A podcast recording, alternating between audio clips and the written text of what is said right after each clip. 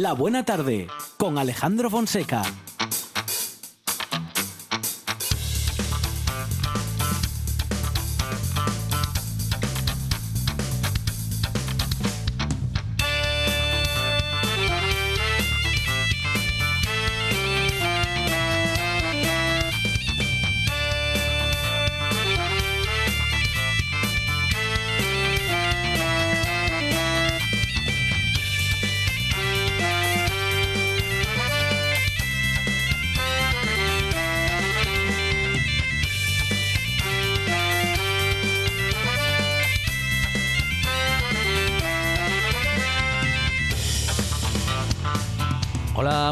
Son las 4 y 7 minutos de la tarde y esta es la radio del Principado de Asturias. Esto es La Buena Tarde.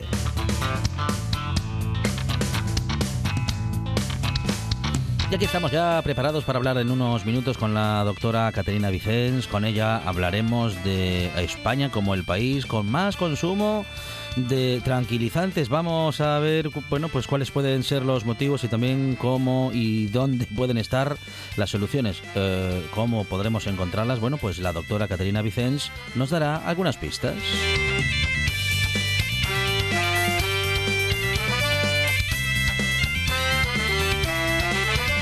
Y una noticia para celebrar porque el eh, programa universitario para mayores de la Universidad de Oviedo cumple 20 años. Vamos a celebrarlo con la vicerrectora de Extensión Universitaria y Proyecto y Proyección Cultural, María Pilar García. Tendremos tertulia con eh, Rubén Figaredo, Antolina Gutiérrez y Carmen Sánchez. Con ellos y ellas eh, comentaremos y analizaremos eh, los temas de actualidad. También hablaremos de alimentación. Con Miguel Ángel Urbeña tendremos tiempo para irnos a la naturaleza con Amador Vázquez, con Luis Laria y también Gonzalo Camblor nos presenta y nos propone un repaso con mucho sentido del humor a esas cosas raras que han pasado eh, ayer y que pasan también hoy.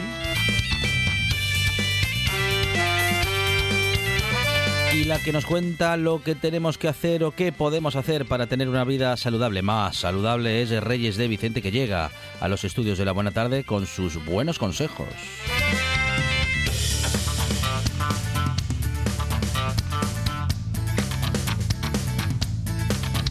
Esta es una buena tarde que tiene en la producción a Sandra González.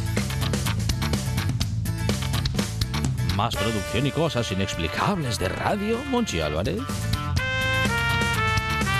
En la puesta en el aire, Juan Saez Pendas. Y en la presentación, servidor Alejandro Fonseca, que estará contigo al menos hasta las 6 de la tarde en esto que se llama La Buena Tarde.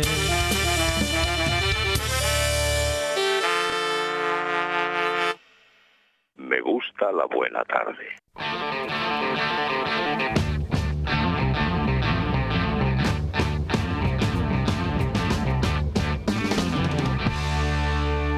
What's going on? Can you correct my vision? Helping my decision. What's going on? You know what I'm needing. You won't find me kneeling.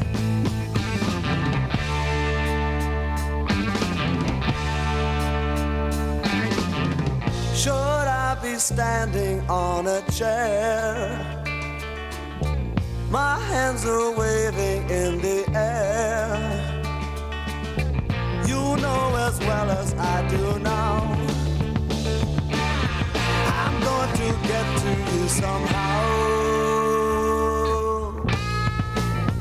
Una buena tarde, como siempre, con eh, buenas propuestas musicales y con propuestas de todo tipo. Monchi Álvarez, buenas tardes. País Astur, familia de la Buena Tarde Universo Mundo, aquí estoy en Carne Mortal 25 de mayo. Sí, señor.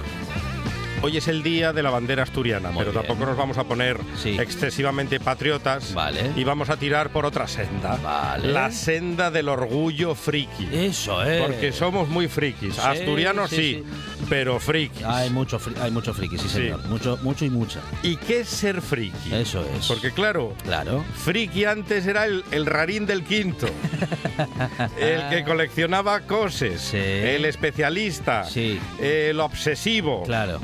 Eso es ser friki. Eso es ser friki. Saber mucho, saber mucho sobre algo Tener datos, ya le convierte a uno en friki. datos de esos que no sirven para nada. Sí.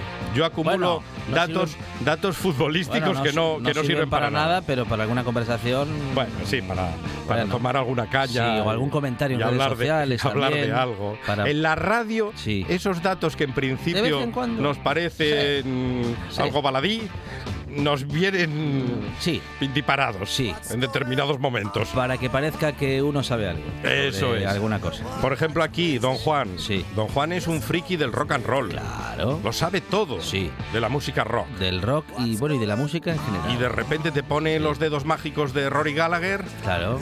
y alucinamos en Sí. estéreo.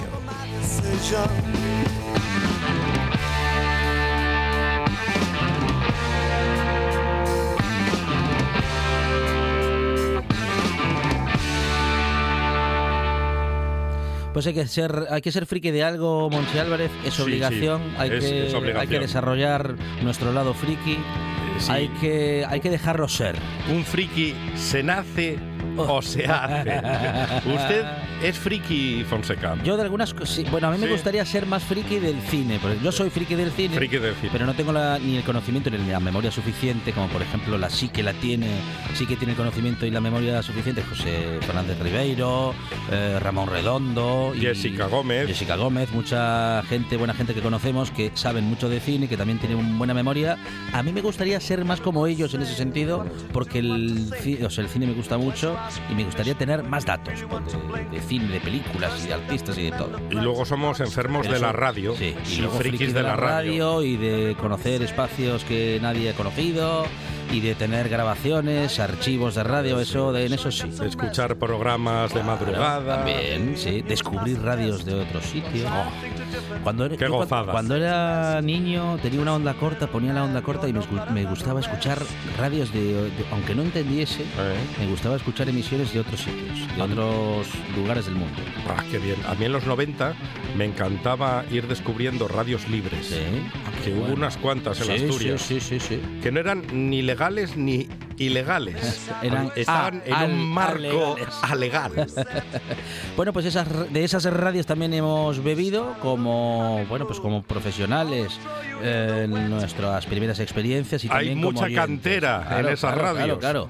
Y también como oyentes, como dice muy bien dice Monchi Álvarez, buscando y rebuscando programas, eh, bueno, pues poco escuchados, pero en los que descubríamos minutos de radio siempre muy interesantes. Muy fresca. Crush you and give you to the rain.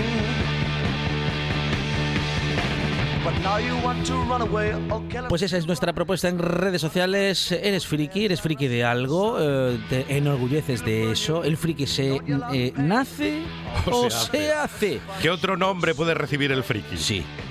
Eh, Ya, ya dijimos unos cuantos. Dijimos unos cuantos. Obsesivo, Claro. coleccionista, rarín. muy bien, bueno, pues sinónimos también para esa característica que muchos pra- practican y que hoy muchos reivindican porque es el día del orgullo friki, al menos en nuestro país. Bueno, es el día mundial del orgullo friki, de Día modo mundial. que lo es en todo el mundo. Monchi Álvarez, gracias. De nada.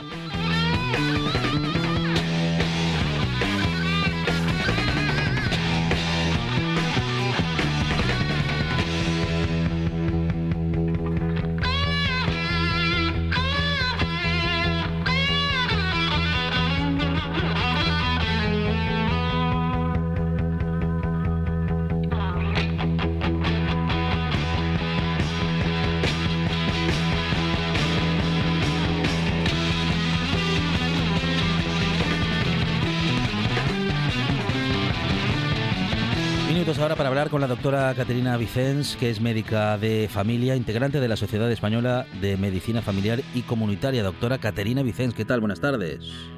Hola, buenas tardes. Bueno, para hablar de una cuestión de la que venimos hablando en esta buena tarde en las últimas semanas, salud mental y de eh, específicamente o especialmente estos titulares que nos eh, cuentan que nuestro país se ha convertido en el que más consumo de benzodiazepinas, es decir, de antidepresivos, tiene, doctora. Mm, Esto es algo que, bueno, no solamente nos llama la atención, sino que nos pone, mm, pues como poco, un poco preocupados. Bueno, eh, a ver, vamos a ver. Las benzodiazepinas eh, son medicación para la ansiedad y para el insomnio. Sí. Los antidepresivos es otro grupo Vale. terapéutico, pues ya más específico para depresión. Ah, eh, en cuanto al tema de, los ansiolíticos, que es un poco en, sí, lo- en lo sí. que somos líderes, porque es verdad que antidepresivos eh, hay muchos países de- del mundo que consumen más que nosotros. Y donde somos líderes, eh, no líderes del todo, porque también está Francia, Portugal, Italia, que son países que también tienen un consumo muy elevado, pues es en benzodiazepinas, en tranquilizantes y medicación eh, para dormir.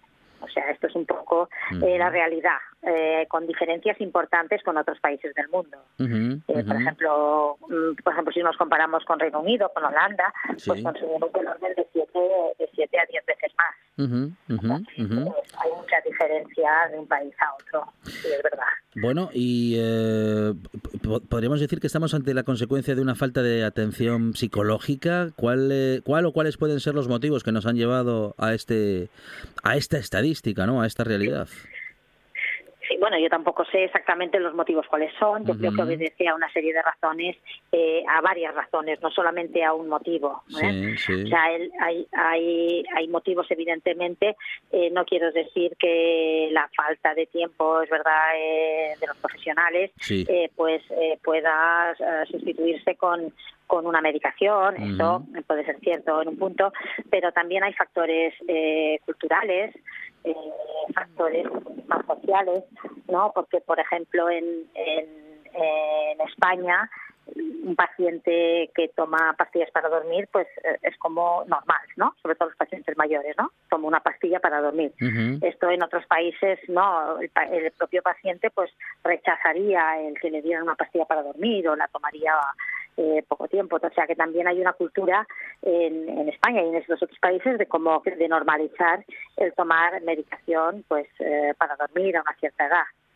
Y es que el problema que tienen estas medicaciones es que si se toman durante un corto periodo de tiempo, que es para cuando están indicadas, Sí. que es un poco lo que se recomienda, eh, prescribirlas eh, en un máximo de cuatro semanas, eh, pues eh, se pueden retirar fácilmente, pero si se prescriben eh, durante dos, tres, cuatro, cinco meses, pues luego eh, al retirar se genera una dependencia farmacológica y al retirarlas pues tiene un efecto rebote, ¿no? Entonces, paciente que la toma para dormir durante cuatro o cinco meses y luego de repente no las toma, pues los primeros días no va a dormir. Y entonces pues eh, qué hace pues vuelve a tomarlas. Entonces crea esta dependencia ese es el problema que quizás en lo que se tendría que incidir más es en las duraciones del tratamiento en acotar a lo que realmente está recomendado. Ujú. Bueno, sin duda, eh, una de las cuestiones eh, que tenemos que atender es justamente esa falta de tiempo que muchas veces podemos observar y de que, que podemos también sufrir respecto de la atención psicológica en nuestra sanidad pública. Mucha carga de trabajo para los y las profesionales, eh, psicólogos y psicólogas y psiquiatras y psiquiatras eh, de nuestra sanidad que tienen, como, como usted bien dice, poquito tiempo y que, claro, mu- muchas veces, en muchos casos, no digo que en todos, pero en muchos, seguramente una más extensa atención psicológica podría, bueno, quién sabe, ¿no? En muchos casos disminuir la necesidad de medicación o incluso disminuir la duración del tratamiento medicalizado. Bueno, efectivamente hay algunas patologías que tienen una alternativa al, tratamiento farmacológico, pues que es con psicoterapias. Efectivamente, el manejo de la ansiedad, con técnicas de afrontamiento, pues es, es eh, la alternativa a los fármacos, ¿no? Evidentemente, pues sí, pero no toda, no todo se debería de, de psicologizar tampoco, no todo necesitaría una atención psicológica. Hay situaciones que a lo mejor son situaciones de la vida Sí. que, que a lo mejor lo que habría que cuestionarse es si deberíamos medicalizarlas o no, o dura, a la duración del tratamiento. O sea, se puede medicalizar, se puede medicalizar un corto periodo de tiempo, pero a lo mejor luego pues retirar la medicación. Allí es un poco el, eh, el eje de la cuestión, bajo mi punto de vista, claro. Ujú, todo es cuestionable. Sí, sí, sí, sí, sí. Eh, y bueno, em, ¿tenemos una idea errónea de lo que significaría al psicólogo o a la psicóloga? Bueno, yo creo que esto era antes. Ahora ya eh, la gente decía errónea en el sentido de decir, eh, antes decían, no, yo no estoy mal de la cabeza, yo Claro. no quiero ir. Eso antiguamente. ¿Eh? pero yo creo que hoy en día ya, sobre todo la gente más joven, y está muy familiarizada, mucha gente ya va al psicólogo eh, y les han ayudado a abordar sus problemas eh, y muchos pacientes pues acceden a terapias psicológicas y, y se ha como también normalizado, o sea, eso, yo creo que el estigma de ir al psiquiatra o al psicólogo está desapareciendo. Sí. ¿Cuáles podrían ser, bueno, las soluciones? ¿Qué, ¿Cuáles podrían ser los elementos que, que se podrían poner en funcionamiento, que, que deberíamos cambiar o que podemos cambiar para modificar esta situación? Bueno, a ver, es que hay muchos factores. Yo tampoco no tengo la varita mágica ni Mm, tengo una mm. solución, pero yo creo que, pues eh, evidentemente el disponer de más tiempo, más recursos en la consulta, tanto de los médicos de atención primaria, eh, más acceso a terapias psicológicas breves. eh, pues luego también en el caso de, eh, de prescribir una medicación, sensibilizarse, de, de, de proponer ya desde el principio la duración concreta de este tratamiento, no prolongar los tratamientos más de lo necesario y luego también intentar retirarlos. Bueno, hay técnicas para retirar la medicación que, se pueden ir utilizando también y, y intentar pues que no se genere un abuso de este de este consumo porque al final a la larga estos, estos- estas medicaciones pues eh, generan aparte de generar dependencia pues generan una serie de problemas pues eh, más caídas y fracturas en las personas mayores que precisamente son las que más las consumen también se han relacionado con el aumento del riesgo de, de deterioro cognitivo demencia entonces pues bueno pues lo ideal sería pues intentar eh, prescribirlas eh, solo cuando es necesario y el tiempo necesario Porque efectivamente el consumo de ansiolíticos durante un periodo de tiempo demasiado amplio tiene algunas de esas consecuencias que usted acaba de mencionar, doctora.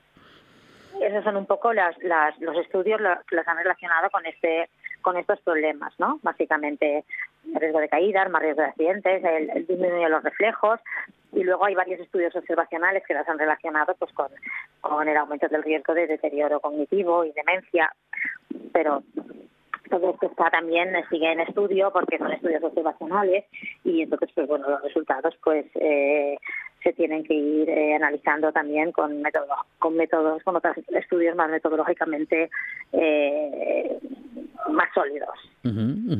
Ah, Observando esos países del entorno que tienen una situación tan diferente respecto de, bueno, pues respecto de estos datos, Sí. ¿no? Del consumo de ansiolíticos, eh, sabemos qué hacen diferente también respecto de la atención, la atención psicológica. Eh, digo, mm, sería ah, sería cuestión de observar esas diferencias y ese modo diferente de hacer las cosas, o es una cuestión de idiosincrasia ya más difícil de modificar.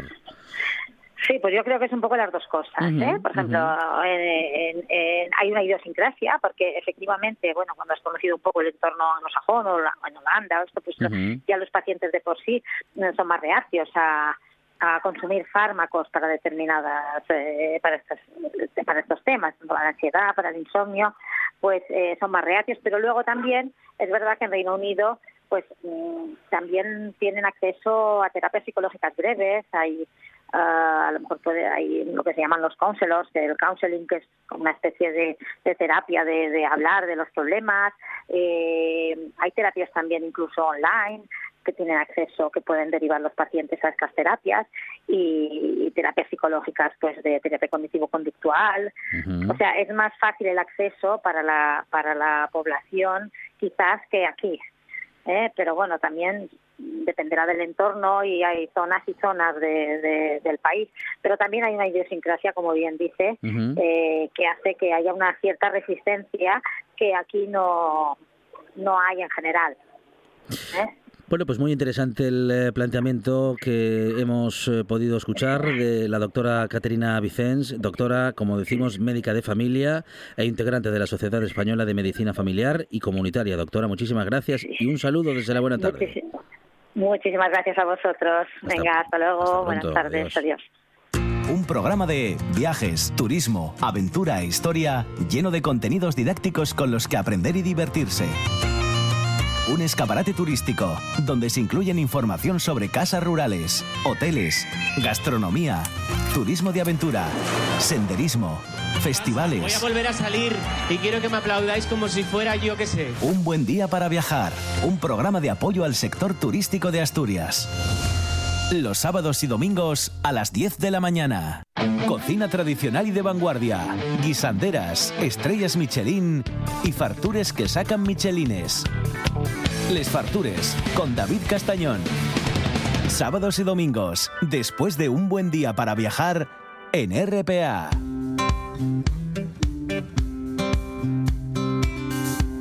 La buena tarde con Alejandro Fonseca. Somos sol, semiente y flor.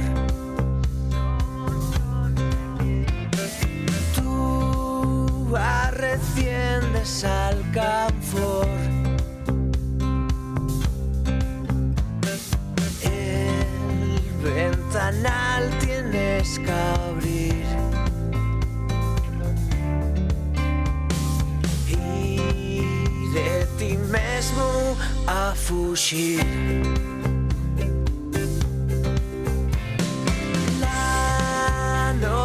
Nada más lleva papel. No para el cambio de nivel. Voy a arrendarte el corazón. por otro poco de emoción.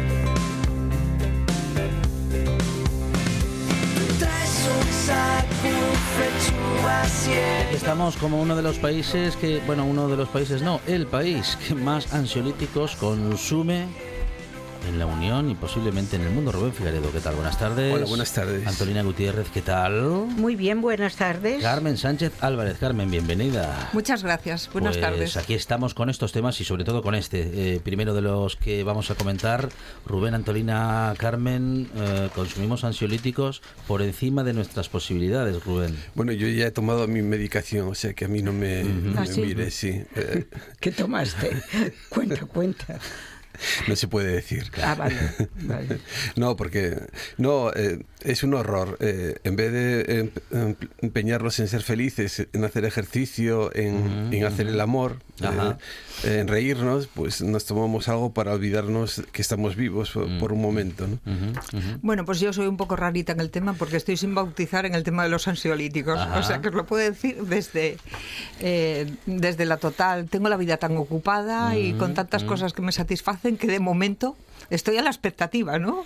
Y enterándome, pero soy la rarita de, del tema. Antolina. Yo, yo claro, entiendo perfectamente que, que, que el tener ansiedad en muchos casos es una cosa angustiosa y se pasa muy mal. Y el tener insomnio también.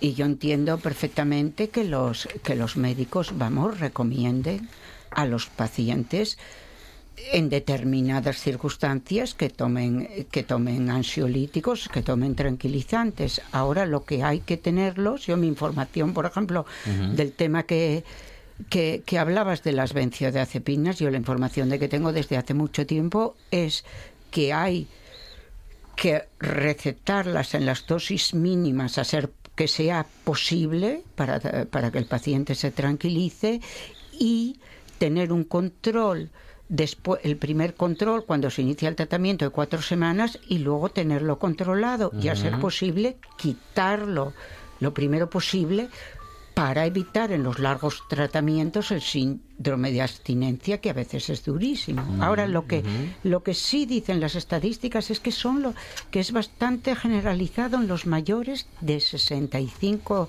años.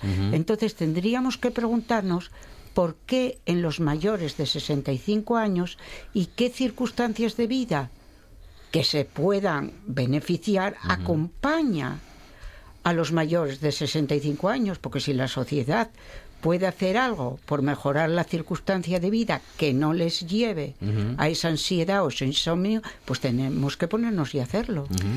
Yo entiendo una cuestión eh, previa. Eh, bueno, ansiedad en todos los momentos de la vida, no vivimos en la Arcadia feliz y se nos presenta a todos, ¿no? Eh, pienso que muchas veces los, los ansiolíticos están demasiado al alcance. Es como la receta que queremos todos pronto, ah, que no duermo tal.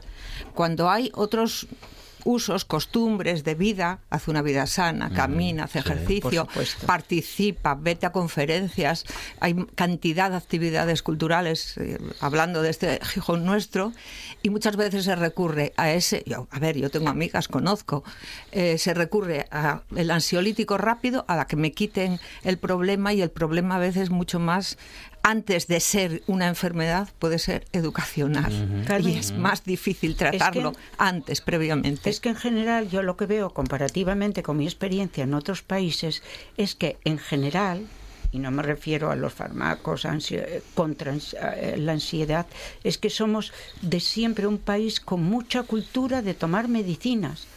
Ay, vengo, deme una medicina. Eso, y eso es difícil quitarlo.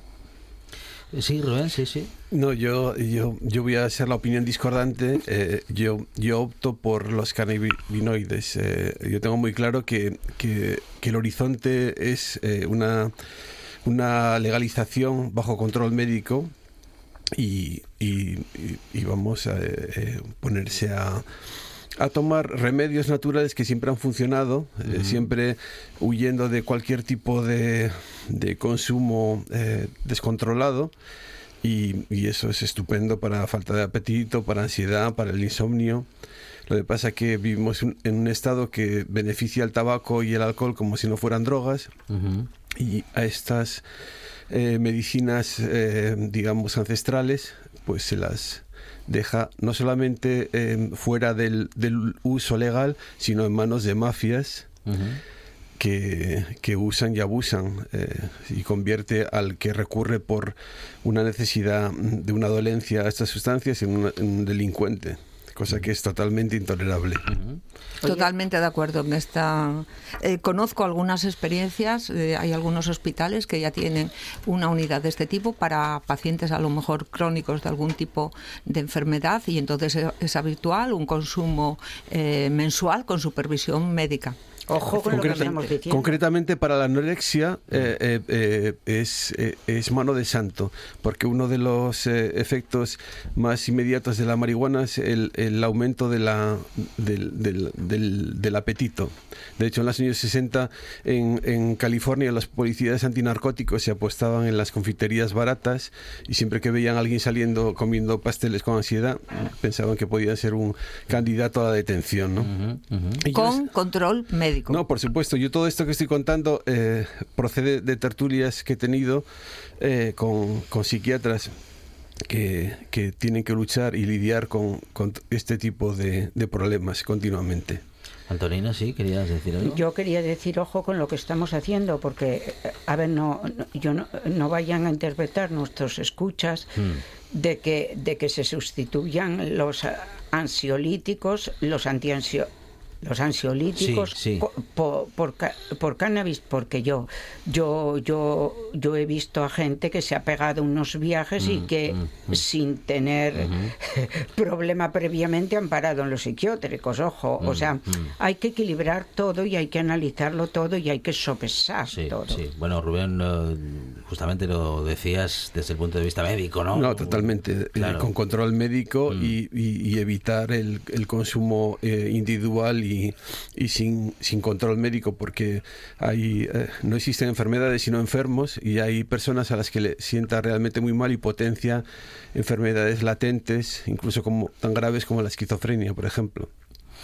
Bueno, tenemos otros asuntos de actualidad eh, en los que mm, parece que hay dos noticias en las que no sé si hay, mm, no sé exactamente, yo lo voy a proponer, ya me decís eh, vosotros y vosotras si hay un factor común o se puede haber un elemento común porque eh, en la hostelería y en la sanidad no tenemos profesionales suficientes para acudir a la necesidad o a esa demanda de puestos de trabajo. Por un lado, en el sector de la hostelería, que, en el que muchos hosteleros hoy dicen, ojalá se se pudiera pagar más, eh, los camareros por su camareros y camareras por su parte, o bueno, en fin, trabajadores y trabajadoras eh, de este tipo de servicios mm, aseguran que las jornadas son interminables, son muy extensas, eh, está completamente desproporcionado pues el esfuerzo laboral respecto de lo que se ofrece como nómina y bueno, sobre todo con unas jornadas eh, demasiado extensas. Y por el por el lado del bueno, pues del mundo de la medicina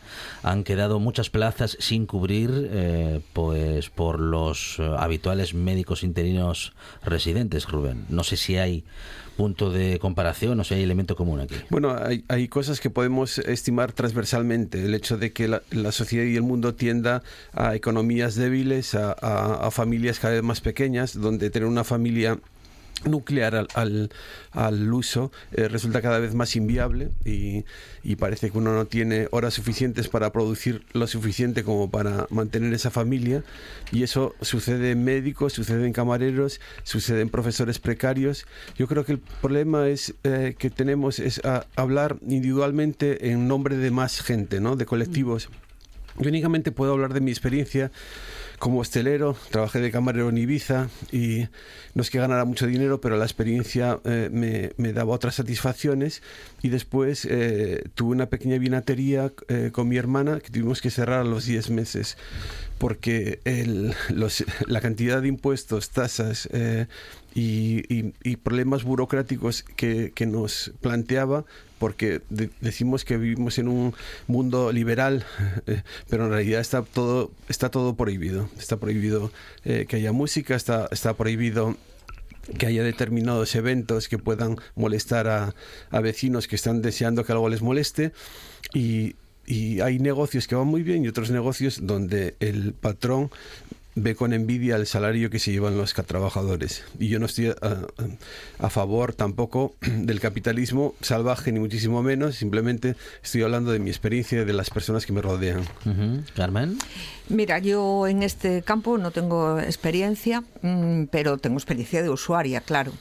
El tema de la sanidad me parece en estos momentos, y aquí en Asturias y en Gijón, y lo conozco por el centro de salud al que, al que asisto, hay un gran problema en los médicos de atención primaria. Y entiendo que los médicos de atención primaria son básicos para todo lo que es el, el tema sanitario, porque son eh, casi los más importantes que derivan a otros servicios. No uh -huh. puede que ser que Cabueñes tengan el servicio de hematología tal directamente, no, no, tiene que haber un filtro y los médicos de atención primaria, eh, si son buenos, saben derivar, saben parar, saben y entiendo que en estos momentos, yo los veo, soy consciente de ellos, están muy, muy sobrecargados de trabajo. Y cuando he preguntado a algunos, pero bueno, no se cubren las bajas, no se cubren, dice, es que en estos momentos no hay médicos de atención primaria. ¿Qué sucedió? Pues ahora salieron muchísimas plazas y se cubren los de las especialidades hospitalarias, porque, porque parece que es un servicio más organizado, que, de, que no tienen tanta, tienen otros filtros, que no tienen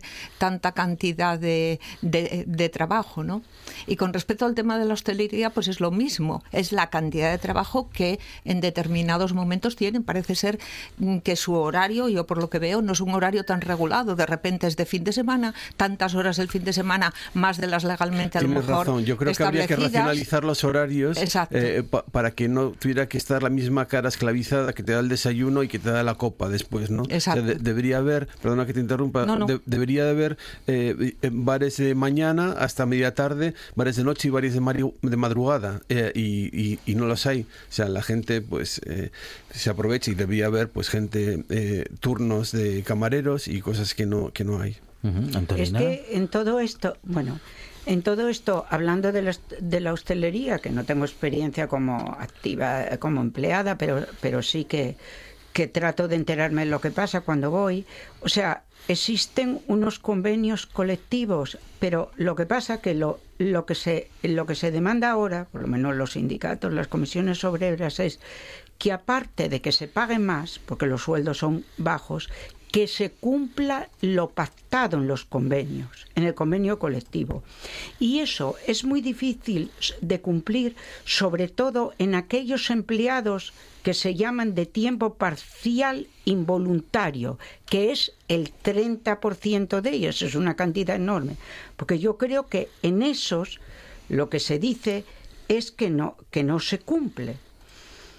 Y también eh, se reclama que aparte de, de que se cumpla el convenio colectivo, etcétera, etcétera, en todos, que hay que vayan las inspecciones de trabajo para controlar que al menos lo pactado se cumpla.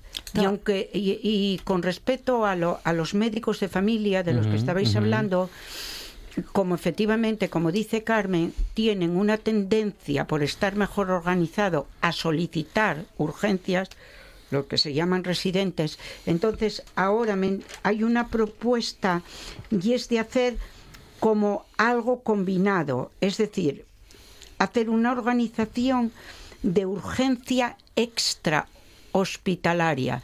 Entonces, que esos médicos van a tener un contrato que van a estar parte en urgencias y parte en la atención eh, familiar. Y entonces, si ellos están de acuerdo y si creen que es lo correcto, porque son los médicos los implicados, entonces quizás sea una propuesta buena.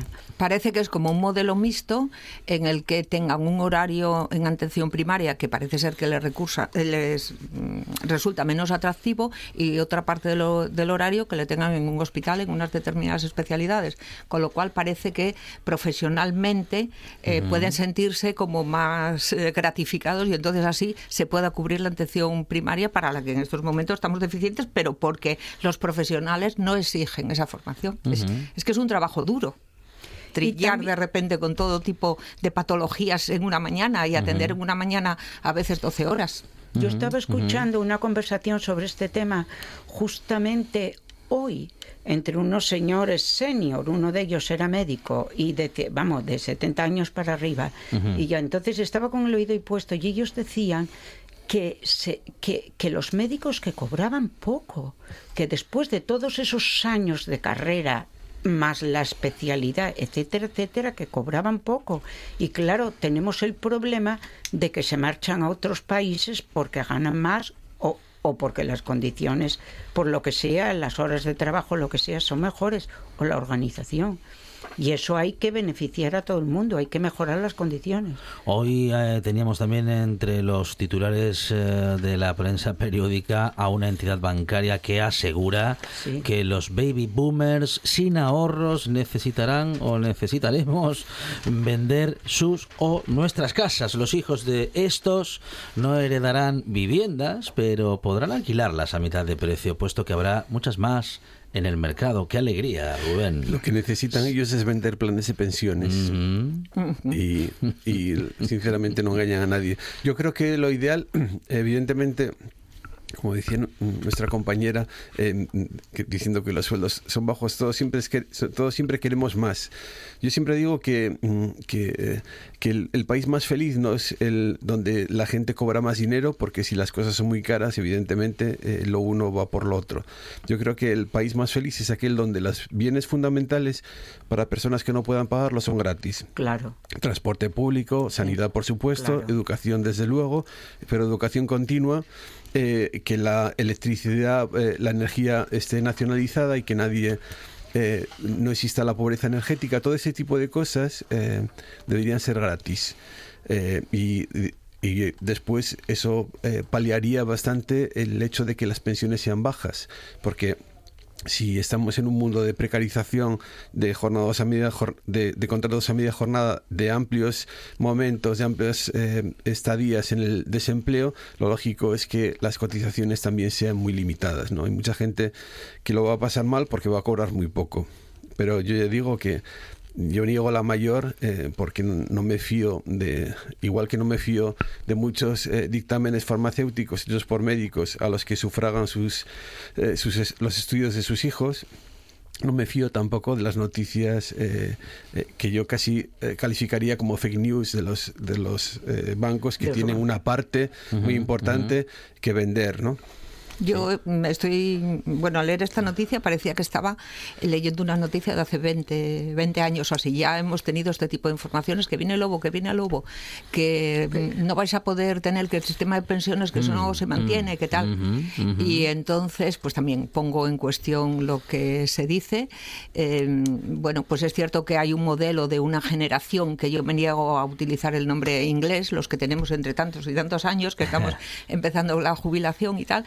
Es verdad que hubo un momento en el que se ahorraba para comprar una vivienda y esa vivienda lo considerabas herencia para tus hijos y que bueno, ahora ese modelo pues parece que, que no vale. Bien, pues habrá que adaptarse a otro, a otro modelo, pero no lo que te dicen poco a poco queriendo sistema de pensiones, que además luego tú tienes un plan de pensiones que al final se reduce una renta, como dicen, de 300 euros al mes que te consideran como un segundo pagador y que además te perjudica a la hora de tu declaración de, de Hacienda. Yo que soy de esta generación y que tengo plan de pensiones, pues efectivamente mm, tengo que pasar del 20 al 22% para hacer mi declaración de la renta porque si no, con los eh, esos 300 euros o 350 eh, te sube, con un segundo pagador te sube mucho más y, en fin, mm, a mí me parece que esta noticia es una noticia antigua y que el interés es activar los temas de los planes de pensiones. Pero sí que es verdad que en otros países, yo te puedo decir de Suecia, que las pensiones ya hace tiempo que bajaron. Sí. Eso es verdad, que, que eso puede ser. Pero yo estoy de acuerdo con Rubén que lo que, se- que lo que hay que potenciar es los derechos sociales para todos y entre ellos la vivienda. No puede ser que la vivienda, y no te hablo de España, en Suecia también, se te lleve la mayor parte del sueldo. Tendría que haber muchísimas más viviendas del ayuntamiento o de la provincialidad y que, y que la gente las pue- de buen estándar y que las gente las personas pudiésemos vivir en ellas a- a unos precios pues razonables Aunque fuera en la España vacía, aunque sean los pueblos asturianos que se están las, Claro. gat- las- Yo siempre hablo, perdona, eh, de una de una ley que, que, que existía en Argelia después de la de la de- cuando Boumediene subió al poder después de la guerra de independencia, que era una bien de bienes una, una ley de bienes vacantes. Todos los Ah. inmuebles que no fueron eh, no fueron reclamados por los legítimos dueños después de un de, un- de una exposición pública pasaban a formar parte del Estado, el Estado lo rehabilitaba y les daba el, uso que esti- estimara conveniente. O yo creo que se podía matar dos pájaros de un tiro, mejorar los transportes públicos y rehabilitar viviendas y que la gente viva en las salas de Asturias, no, no solamente en el cuerpo de la mariposa. Nos vamos a adentrar unos minutos, si me permitís. Escuchamos con atención a María Pilar García Cuetos. María Pilar, ¿qué tal? Buenas tardes. Hola, muy buenas tardes. Vicerrectora de Extensión Universitaria y Proyección eh, Cultural, celebrando 20 años del programa universitario para mayores de la Universidad de Oviedo. María Pilar, enhorabuena. Una noticia fantástica porque ya se pueden contar con como más de 5.000 eh, eh, los estudiantes que han pasado en estos últimos 20 años pues por estos, estos, estos ciclos, María Pilar. Estos ciclos bastante más de, de 5.000 porque estamos hablando eh, de los últimos años. No tenemos un cómputo Sí. desde que hace ya 20 años, en 2001-2002, eh, iniciamos este camino. Hablamos de 5.000 personas en el último decenio. Seguramente. porque- Quedaría sí, sí. otros 10 años más por, sí, en por los, contabilizar. en los que no teníamos estadística o no, no nos habíamos puesto. Exactamente, no importaba tanto. Yo creo que era la, primera parte de la aventura en la que, bueno, eh, se estaba trabajando y no, no se pensaba, no se pensó nunca en el futuro. Se sacaba la idea adelante y ahora vamos dándonos cuenta de, de lo que sucesivos equipos, sucesivos eh, eh, grupos de profesores y de profesoras y sobre todo el alumnado hemos conseguido a lo largo de estos 20 años, que se dice se dice pronto. Bueno, María, María. Pilar, un programa que iguala, que da la oportunidad a quienes no han podido hacerlo, eh, bueno, pues vamos a decir que en su momento o en edades más tempranas o también, en todo caso, también para los que quieran y puedan hacerlo a partir de, de qué edad, María Pilar, y, y- y con de qué... 55, De 55. años y sin ninguna necesidad, mm, 50 años, Mm. sin ninguna necesidad de eh, formación previa. Esto es lo más importante. Si alguien tiene interés por, por diversos temas, si alguien eh, cree que ha sacrificado muchas cosas por su familia, por empezar a trabajar muy joven, por cuidar a sus hijos y atender su casa, y piensa que, que bueno, que quizás pudiera, yo le animaría, porque mm, es el momento, el momento suyo y además porque mm, el profesorado tiene muy en cuenta que estamos hablando de un alumnado que es muy diferente. En, en una misma clase puede haber un profesor jubilado de universidad y una persona que a los 12 años empezó a trabajar o a los 14. no pasa nada. Eh, lo bueno de Pumuo es que todos están igual todos van a aprender con la misma ilusión y el profesorado eh, también tiene esa ilusión. Y ayer, cuando hablaba de su experiencia el profesorado, había una cosa que, que es mm,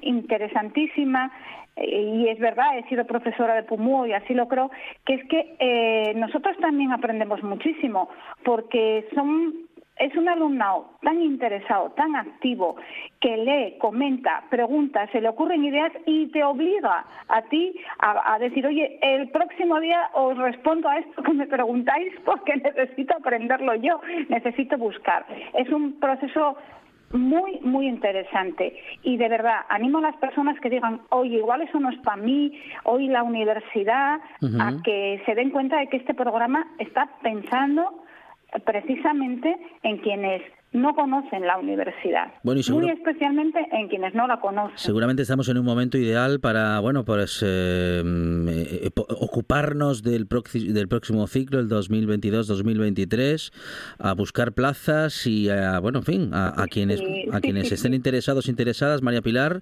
acercarse a la universidad y al programa para mayores de la Universidad de Oviedo. Y al programa para mayores que además hay en diversas sedes eh, Lo hay en Gijón, en Oviedo, en Avilés, por supuesto, pero lo hay en Lubarca, mm. que, es interesante, lo hay en Mieres, y nos gustaría pronto, eh, esa es la gran aspiración, que lo hubiera también en algún municipio del Oriente, para ir acercándolo, para que no quede lejos de nadie, porque eso también es muy importante, porque en Asturias hay algo más que el centro, y ya lo tenemos en Luarca gracias al entusiasmo de la alcaldía y nos gustaría y estamos en ello. Para este curso que viene será difícil pero el siguiente tenerlo también en, en el oriente y que de esa manera las personas mm, no vean la dificultad en desplazarse que es muy importante también. María Pilar García Cuetos, vicerrectora de Extensión Universitaria y Proyección eh, Cultural. María Pilar, enhorabuena eh, por esta. Muchas gracias. Este enhorabuena al alumnado de Pumúo, que es el que lo ha hecho posible. Muy bien, muchísimas gracias. Un saludo desde la buena tarde. Gracias. Buenas tardes. Interesantísimo este aniversario. Bueno, una de las buenas noticias que podemos celebrar, Antolina. Fantástico, fantástico. Yo que soy estudiadora de por vida, me parece me parece genial y, animo a todo el mundo, madre mía. Sí, Carmen, Carmen. Bueno, a mí me parece, me parece estupendo. Yo cuando les he visto alguna vez eh, a la especie de graduación que hacen, conozco a algunas personas que lo hicieron, que trabajaron a lo mejor en un sector, por ejemplo, conozco a alguien que trabajó en la banca y que se fue a hacer estudios relacionados con la geografía e historia que había sido como su asignatura pendiente. Conozco a varias personas con este programa y están todos encantados. Yo porque no tengo tiempo que estoy muy liada con muchas cosas, pero alguna vez seguro que me pillarán por ahí. Yo en estos cursos de extensión universitaria una anécdota. Venía por los veranos de vacaciones de Suecia y me metía una semana entera a estudiar los cursos de verano de la Universidad de Oviedo, que eran yo estudié por lo menos tres que eran de un nivelazo, con unos profesores que venían de todas partes de España, que era un lujo. Siempre es un buen momento, Rubén, para, bueno, en fin, para acercarnos al conocimiento y para, bueno, estar activos. Iba a decir yo que mantenernos, estar activos. Sí, estudiar nunca es un error. Claro que no, claro que no, y claro que sí. Esta es eh, una de las cuestiones que queríamos eh, comentar en esta buena tarde. También eh, comentar un titular que nos encontramos vamos hoy en los medios de comunicación que nos dice que una de las mayores gestoras de fondos admite el daño del capitalismo a, a la sanidad a la educación o también al cambio climático. La Suiza Pictet predice una mayor intervención de los gobiernos en la economía durante la próxima década como consecuencia de las crisis de los últimos años, Rubén. Bueno, es lo que tantas veces hemos dicho en, esta mesa. Eh, eh, evidentemente, mm, las economías planificadas, porque a mí no me gusta hablar de economías comunistas, porque yo tengo la opinión de que el comunismo solamente existe en, en pequeños grupos eh, étnicos, eh, el socialismo real es otra cosa. Yo creo que la, la planificación es, es imprescindible para que no suban los iba a decir insumos y lo digo aunque sea un, un- vocablo de Sudamérica no Eh, para evitar que la gente lo pase mal eh, por no poder eh, acceder a los bienes básicos entonces el, capitalismo ha demostrado ser el menos malo de los sistemas probablemente eh, pero necesita ser controlado porque eso de que el mercado se autocontrola eh, era un camelo, igual que lo de los planes de pensiones que pretenden vender los bancos. Sí, Carmen. Eh, yo digo que bueno, estamos ante un cambio tecnológico casi, va a decir como radical, me salía así, pero bueno, voy a ser más moderada, ¿no? Y entonces es una oportunidad de crecimiento que desde luego no debe de desfavorecer no de- o no debe de favorecer la desigualdad, sino todo lo contrario. Entonces es lógico que eh, ante un capitalismo como una mm, liberal como hemos tenido en años anteriores, pues se preste a un control para que la educación y la sanidad, para que todos los temas relacionados con la economía sostenible, eh, pues eso, mm, sean controlados de alguna manera para que eh, no los de siempre, los más débiles, sean los que sufran todo esto. Estamos hartos de hoy y es una vergüenza lo que durante la pandemia se han enriquecido algunas personas y lo que se han empobrecido la mayoría de la población. Beneficiar, be- perdona, y beneficiar también el, el capitalismo eh, productivo, no el especulativo, porque todo va a- hacia, hacia los que juegan en bolsa, los, los que especulan, y, y, sin embargo el, el empresario que crea trabajo y que, y que ofrece un material, eh, a- a- un bien de consumo, porque ahora parece que todo viene de China, y, y en ese sentido nos hemos hecho eh, una economía más especulativa y, y- y- y que de alguna manera intenta poner en juego las virtudes del taur y no del buen empresario, pues evidentemente vamos muy mal. Hay que beneficiar a quien, a quien crea no solamente puestos de trabajo, sino innovación. Antolina. Hay una cosa interesante que, que apuntaba en esta perspectiva de 10 años que tenía esta PICT suiza, que es una sí. gestora de fondos de inversión y de banca de la banca privada principalmente, hay una cosa que apuntaba que es muy interesante, que apuntaba a una mayor intervención pública, o sea, estatal, en la, en la economía y que esa intervención estaba favorecida por distintos factores como, como, fuera, como son las, las crisis, entre ellas mencionaba pues la, la guerra de Ucrania actual, la normalización de los servicios post-pandemia, Ujú. el incremento de costos de la energía y materias primas y también de un exceso, de un exceso, lo digo con palabras de ellos, de demanda de la intervención gubernamental. Sí.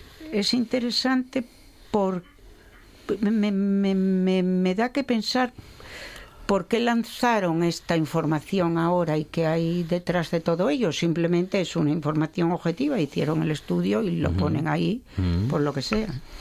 Creo que en cuanto mm, en lo que es eh, todo nu- nuestro sistema mm, social, en cuanto hay una pequeña crisis de lo que sea, y ahora tenemos muchas, el tema tecnológico con el que empecé a hablar, pero ahora la guerra de Ucrania, en cuanto hay cualquier pequeño eh, movimiento o gran movimiento, pues empieza la protección y entonces empiezan a intentar defenderse, bueno, pues las...